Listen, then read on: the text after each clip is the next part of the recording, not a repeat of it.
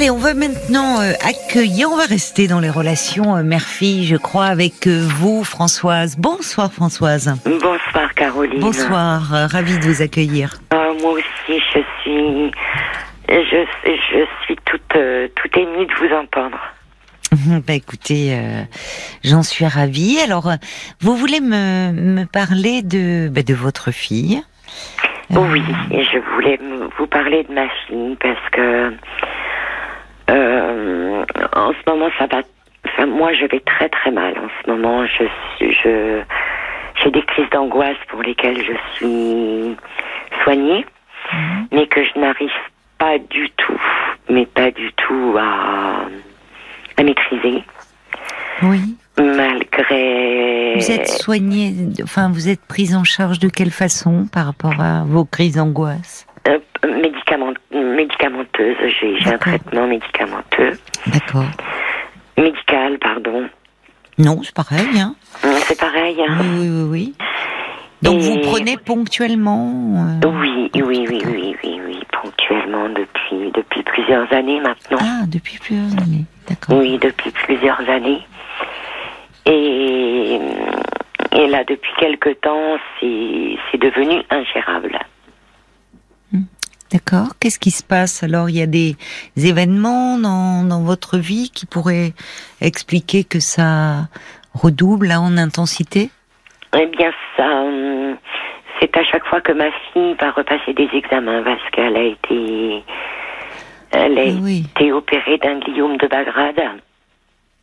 C'est cancéreux, ça. C'est. Oui, c'est oui. au cerveau. Oui. A été opérée euh, éveillée, bien sûr. Ça Euh, bien, on lui a, on lui a enlevé. euh, On lui a pratiquement tout retiré. D'accord. Il en restait simplement un, un infime, euh, un infime morceau Mhm. qui ne pouvait pas être retiré parce que Oui, trop, euh, enfin, placé, trop risqué. Sur voilà, trop risqué euh, au niveau cognitif et autres. Oui, oui.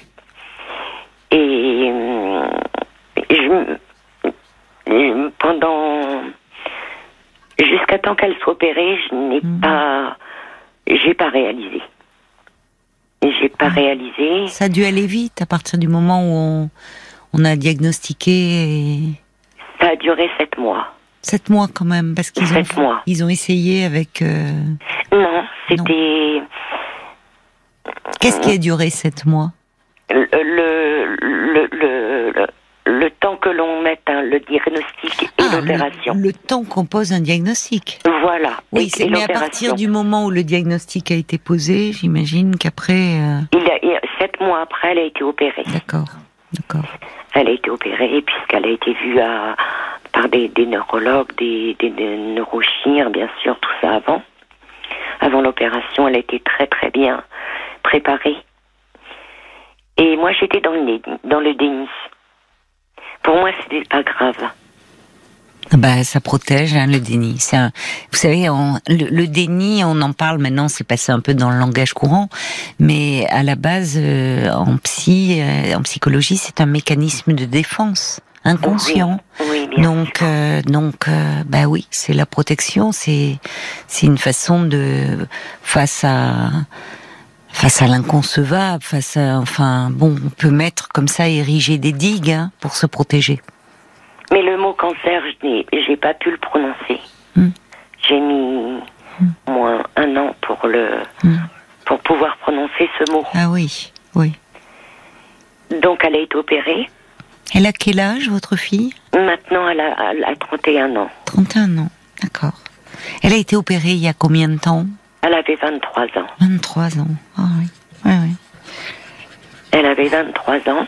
Hmm. Donc tout s'est très bien passé. Elle a été prise par une euh, une équipe médicale formidable, De neurochir, oui. Euh, formidable pour elle, Hmm. Formidable avec moi, Hmm. euh, qui nous a jamais rien caché. Oui.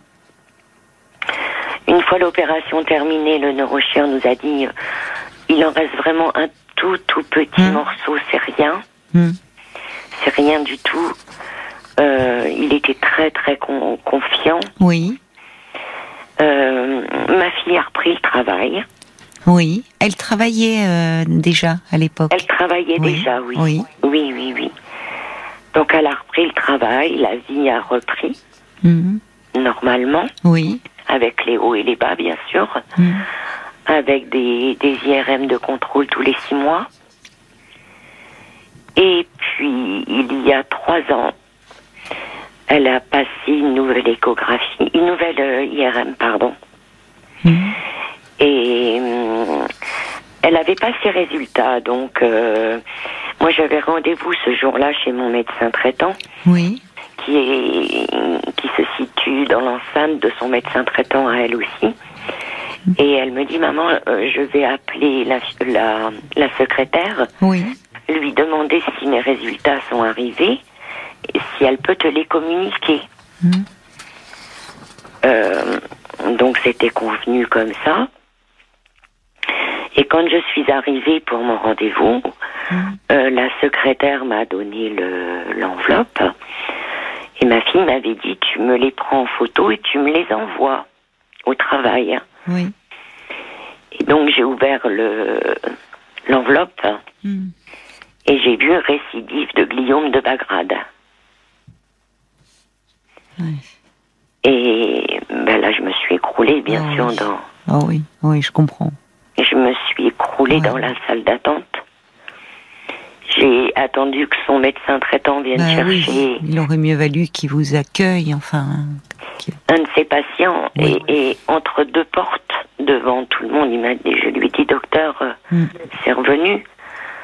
Ben, il me dit oui, devant tout le monde, il m'a dit ben oui, il faut tout recommencer. Oui. Donc euh, Il y a trois ans, c'est ça, il y a trois il y a ans. trois ans. Il y a trois, il y a trois ans. Donc on a repris rendez-vous avec le neurochir. Mm. Et là, elle a vu un oncologue qui est formidable aussi. Et on a, elle a commencé des séances de, de chimiothérapie Mm. par cachet. Qu'elle prenait le soir à la maison. Elle vit, Oui. elle vit chez elle, mais elle venait manger le soir avec moi Mm. pour que ce soit moins compliqué. Oui, Mais ça a été l'horreur, Caroline. Ça a été. c'était dur la chimio, elle supportait. C'était. dur. Au bout d'un quart d'heure qu'elle avait pris son, son cachet de, de, Oui. de chimio, le ventre euh, était. C'était un bruit. Oui, c'était un bruit épouvantable. Elle, elle partait vomir. Elle, Oui, euh, oui, oui, elle a- oui, la pauvre, elle a, oui, oui, elle était très mal. Mm. elle a quand même continué quatre mois comme ça. Hmm. Et euh, elle souffrait tellement que l'oncologue a dit non, on hein. Hmm. Et on passe à la à la Radiothérapie. à la radiothérapie stérostatique. C'est-à-dire que c'est bien ciblé. Ben oui, forcément. Quand ça touche comme ça le cerveau, bien sûr, faut pas endommager, oui. C'est bien bien ciblé. Hmm. Et euh, elle a très bien réagi. Ah, Elle a très elle a très bien réagi à la radiothérapie. très très bien très très bien réagi. Tant mieux. Elle a perdu très peu de cheveux. Oui, oui. Euh, elle a repris son travail. Elle, a- elle, elle allait Elle est volontaire. hein. Ah, elle, est, elle est extraordinaire. Oui. Qu'est-ce qu'elle est volontaire, oui. Elle a continué à travailler. Elle allait à ses séances de radiothérapie pendant. Elle prenait une heure pour- pendant le travail. Elle y allait Mhm. du lundi au vendredi. C'était tous les jours. Et euh, là, elle va très bien. Elle fait Oui. beaucoup de sport. Oui, elle était sportive déjà auparavant? Non. Non, elle s'est mise au sport. Elle s'est mise au sport. Oui, ça lui, ça lui fait du bien, ça lui... Elle, mais c'est devenu une drogue pour elle, le sport. Oui, bah écoutez. Euh, Qu'est-ce que vous voulez dire? Ça Qu'elle en fait beaucoup, beaucoup? Oui, Qu'est-ce qu'elle fait comme euh, sport? Beaucoup de, de courses à pied. D'accord, bah oui, mais ça, ça doit lui faire du bien de courir, de, de s'évader, enfin, bon. Là, elle s'est remise un peu au vélo. pas penser. Oui, elle s'est remise au vélo, très bien. Oui. Mais elle a un cercle d'amis, elle vit, elle ne vit pas du tout. Oui, elle a un travail, des amis, un amoureux. Non. Non. Non, elle n'a pas d'amoureux. Non. Bon. Non. Bon, écoutez. Elle en a eu, mais bon, ça n'a pas, Ouais. Ça n'a pas fonctionné. Puis elle a, un, elle a quand même un tempérament très très fort. Elle a Oui, un caractère certainement. Moralement, comment va-t-elle en fait? Très bien. Oui. Elle va très bien. C'est vous qui, c'est vous qui allez mal, qui êtes angoissé, qui enfin Ah oui. n'arrivez pas à vous défaire de, Non, j'arrive pas à me ces défaire. angoisses. Non. Mm. Pourtant, je vais parler. Vous lui avez Oui. parlé, c'est-à-dire. Et je vais Ah, parler, vous- pardon. d'accord, d'accord. Excusez-moi. Oui, oui. Donc vous n'êtes pas, il n'y a, pas seulement un traitement hum, des anxiolytiques. Vous, vous avez un espace un peu pour euh, parler de tout ce que vous avez traversé là. Oui, mais mais j'ai des périodes où mais là c'est une période encore euh, encore pire que les que les précédentes. En ce moment, Oui, pourquoi? Qu'est-ce que, que- je sais pas. Je sais pas, j'ai des crises d'angoisse qui me ça correspond à des dates au moment où euh, euh, où on, on a découvert euh, le, la maladie ou est-ce qu'il y a des dates? Non, non. Non. Non, par contre, dans un mois et demi, elle a une, euh, une IRM de contrôle. Et oui, ça c'est très dur. Les, ben oui, ce qui est même pour les, les, personnes en rémission. Après, il y a un suivi, euh, euh, un suivi très très régulier. C'est toujours, c'est toujours évidemment source d'angoisse quand euh, on craint toujours euh, de mauvaises nouvelles. Enfin, il y a cette épée de Damoclès au-dessus de la tête. Voilà. Donc déjà, oui, vous faites le dos rond euh, en vous disant euh, à chaque examen. euh, Oui. Et vous, vous me, vous m'avez dit, vous- vous- tout de suite, vous m'avez parlé. Hein, euh, vos premiers mots, ça a été pour me parler de, de vos crises d'angoisse, Françoise. Vous me dites, ça, ça dure. euh, en fait, vous m'aviez dit que ça durait depuis des années. Mais est-ce que c'est, ça a commencé au moment où votre fille est tombée malade ou déjà auparavant? Vous Déjà auparavant. Déjà auparavant, vous aviez un terrain un peu. Oui, oui, déjà auparavant, j'avais un terrain dépressif. D'accord. Oui, Mais là, c'est moins, c'est moins sur le plan dépressif que ça se manifeste que sur le plan de l'angoisse. c'est les deux. C'est les deux. Oui. Le matin, c'est très très dur. Oui, quand vous ouvrez les yeux au réveil. Oui, C'est-à-dire Oui. une difficulté à, à, à retrouver la réalité au fond. à- oui, à, euh, à trouver un envie, de, à trouver l'envie de faire quelque C'est chose. ça, de vous lever déjà. Oui, déjà. Oui. Mm. Comment êtes-vous euh, vous, vous me dites là donc euh, vous allez parler.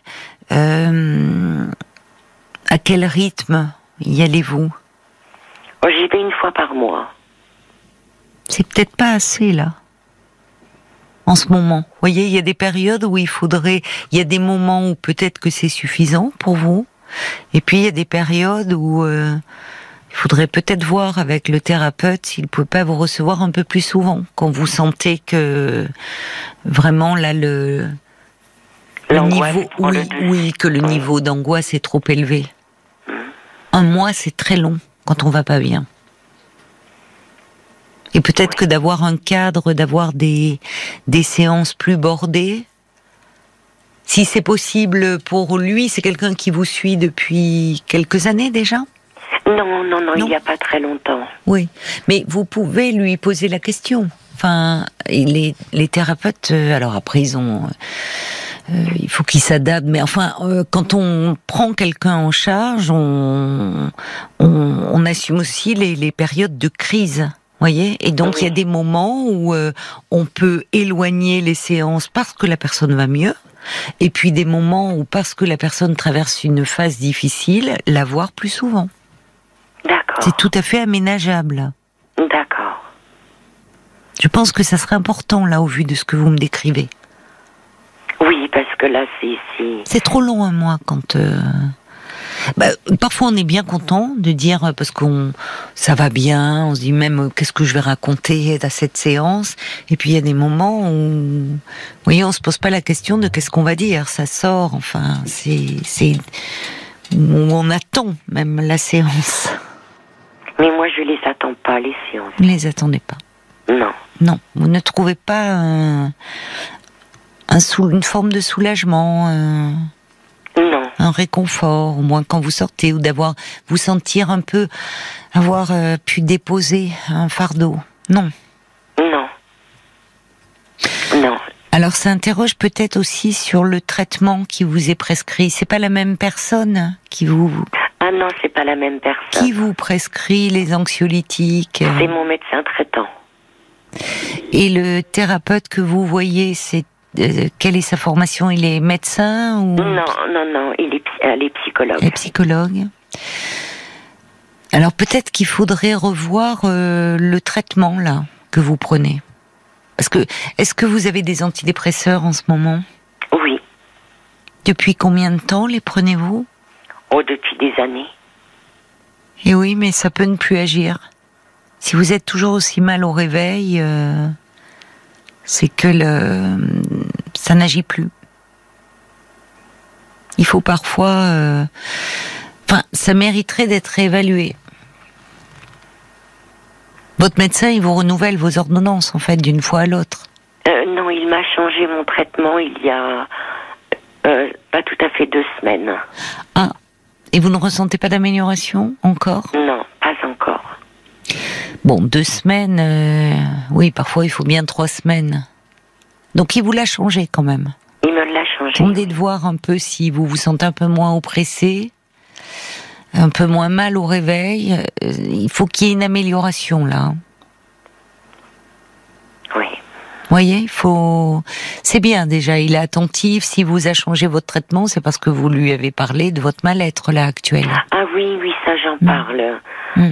Ça, ça, je ne suis pas du tout dans le déni. euh, même mes enfants le, le, le, le savent. euh, Vous avez, va vous avez plusieurs enfants. J'ai trois enfants. Et c'est la petite euh, dernière là? Oui, oui, oui. Oui. Oui, oui. Mais c'est-à-dire que la confrontation à la maladie, et vous dites déjà le mot cancer, vous n'avez pas pu le prononcer avant. Il nous a fallu une année pour le prononcer. Du cerveau. Hein, il y a quelque chose de terriblement angoissant. Déjà, le, le mot même est, fait peur. Et puis, c'est le cerveau. Oui. Euh, et puis, c'est votre enfant, avant toute chose. Et surtout. Et puis il y a quelque chose que pour laquelle je culpabilise, et, culpabilise énormément. C'est que ben, mon couple n'allait pas. Hmm. Et, hum, et elle n'était pas prévue, cet enfant. Oui. Et? Et je me dis que c'est peut-être parce qu'elle n'était pas voulue qu'elle a. qu'elle est malade. voyez, face à, face à l'impensable, comme on a besoin de... euh, finalement, il y a, c'est une telle injustice, euh, la maladie, finalement. Et, pour un parent, quand ça touche son enfant, c'est tellement insupportable que euh, face à ce qui nous échappe, sur lequel on n'a pas de prise, ben parfois le, le seul, euh, le seul recours qu'on a, c'est la culpabilité. C'est une moyen de reprendre le contrôle. Moi, je me dis, si il lui est arrivé cela parce que parce qu'elle n'a pas été voulue. C'est, enfin, euh, on est nombreux hein, dans ce cas-là, à, ne pas avoir été le fruit d'un projet. Et pour autant, euh, c'est pas ce qui déclenche la maladie. Et à l'inverse, on a euh, aujourd'hui, on parle, y ben, on est en plein dans l'institut Curie qui avec l'opération Jonquille, euh, justement sur les cancers euh, des adolescents, des jeunes adultes, euh, qui qui qui c'est l'opération une jonquille contre le cancer, c'est justement pour favoriser la, la recherche. On sait qu'il y a beaucoup d'adolescents concernés, beaucoup de jeunes adultes. Enfin, c'est leur axe cette année. On sait aussi qu'il y a des cancers pédiatriques. Il y a des cancers qui touchent euh, des bébés. hein, de tout jeunes enfants. Et euh, aujourd'hui, bah, je peux vous dire que dans ces services-là, les bébés euh, souvent qui qui sont soignés euh, sont des bébés qui ont été très désirés, très attendus par leurs parents. Voyez, on est dans une période où les bébés aujourd'hui majoritairement, ils sont programmés, souhaités, ardemment désirés. Et certains, malheureusement, ça les empêche pas d'être confrontés à la maladie, et ce, euh, dès le plus jeune âge. Et à l'inverse, il y a des générations entières d'enfants qui ont poussé comme ça, un peu comme des herbes folles, et ça ne veut pas dire qu'ils n'ont pas été aimés, parce que... Euh, ah, je l'aimais. Mais, mais je n'en doute pas. Et je l'entends surtout, je l'entends, euh, Françoise. Et il y a, y a souvent une confusion, y compris dans l'esprit de ces enfants devenus adultes, qui parce qu'ils n'ont pas, et on leur a dit, et ça c'est toujours terrible de dire ça à un enfant qui n'était pas désiré, mais vous savez, il y a beaucoup d'enfants qui n'ont pas été programmés, inscrits dans un projet et qui ont été très aimés pour autant. Donc oui, c'est votre culpabilité, mais c'est votre culpabilité que de, de maman, enfin de parents, de, que, beaucoup de parents peuvent comprendre. Vous savez, je, je me souviens d'une maman comme ça dont, dont l'enfant avait un cancer et qui me disait j'aimerais le remettre dans mon ventre en fait. Bah oui. J'aimerais bah le remettre dans mon ventre et le et, et refaire tout. Vous voyez, comme si. Oui, je comprends. Ben oui, ben oui, ben oui, ben oui. L'image m'est restée parce que elle est, elle dit tellement de choses cette image. Vous voyez, dans l'enveloppe et on refait tout et, et ça montre à quel point elle se sentait responsable alors que, vous savez, les cancers, euh, on ne sait pas, on est encore. Euh, alors on en guérit hein, euh, de plus en plus et la recherche avance, mais il y a de multiples facteurs et en tout cas, on a on n'a pas trouvé à ce jour et on n'est pas sur le point de trouver, Françoise, le fait que vous n'avez pas été désirée, donc c'est pour ça que vous avez un cancer. Vous savez, non, non. Mais ça, c'est votre culpabilité de maman. Mais c'est une personne de ma famille qui était au courant de ça que, et qui m'a dit il faut que tu lui dises, il faut que tu lui dises que. À qui? Il faut que tu dises à ta fille que c'est peut-être parce que tu l'as pas voulu qu'elle a ce cancer. Oh là là là là, quel, mais quel mauvais conseil. Il faut que tu lui dises. Vous lui avez pas dit Mais si. Ah, bon, il faut pas la charger de ça, votre fille. Non, non pas la charger de, du fait qu'à ce moment-là, elle n'était pas programmée. Quel mauvais conseil, franchement. Je sais pas qui vous a pu vous conseiller une chose pareille. Et combien même enfin, d'abord, c'est faire un lien de cause à effet euh, dingue, dingue, infondé. Et c'est vous charger d'une responsabilité qui n'est pas la vôtre. C'est euh, remettre. C'est et, en fait, qu'est-ce qu'elle vous a dit, votre fille? Elle m'a dit, mais mais maman, c'est c'est du passé, ça. Mais elle a raison. Elle a raison. Et votre, et, votre fille, elle sent que vous l'aimez. Et c'est en fait, ah, c'est tout ce qui compte. Et je vous le redis, il y a des enfants, ils n'étaient pas inscrits dans un projet. Et, et, néanmoins, ils ont été aimés. Et à l'inverse, on voit des enfants inscrits dans un projet et où finalement, ça se passe pas très bien, la relation. Donc, vous savez, le désir, il échappe à tout contrôle. Donc, euh, il faut vraiment que vous parliez, vous. Et, je vous conseille vraiment, Françoise, de rappeler votre thérapeute et dire en ce moment je me sens pas bien. Euh, pourriez-vous me voir un peu plus souvent? Un rythme un petit peu plus soutenu. Et puis j'espère aussi que le changement de traitement va apporter une amélioration. Donnez-vous encore euh, une semaine, dix jours. Et s'il n'y a pas d'amélioration, il faut revoir votre médecin. Ne pas rester comme ça. D'accord, Françoise? D'accord. Prenez soin de vous. Hein. Oui, je vous remercie Mais je vous en prie, je suis là pour ça. Au revoir Françoise, bonne nuit.